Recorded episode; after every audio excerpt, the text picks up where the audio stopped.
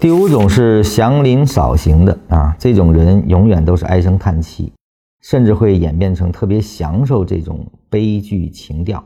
市场中不是受罪来的，何必这么折腾呢？市场外的天空宽广着呢，离开吧。那么祥林嫂这种型的，我们实际上见的也很多。这样的人一般也是外求的啊，就是。类似于第一种，听耳朵的不听大脑的啊，自己没有任何主见，是外求啊，不断的去攀援外力，他违背了市场交易的根本原则，就是说市场是万变的，我们的交易实际上是应变，自己的账户你只有自己在当下的时候看见，你才能应变啊，而不是靠别人去说啊，现在是多你就拿着吧，那他变空的时候他又没告诉你，你就只剩下怨了啊。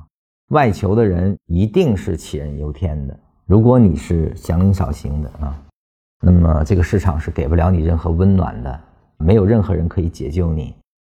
你的唯一办法，要不使自己不再成为祥林嫂，就是说我不再外求了啊，只是我要内求啊，通过加深自己的能力水平啊，我可以把握这个市场的运动节奏，而后当下的直观的交易。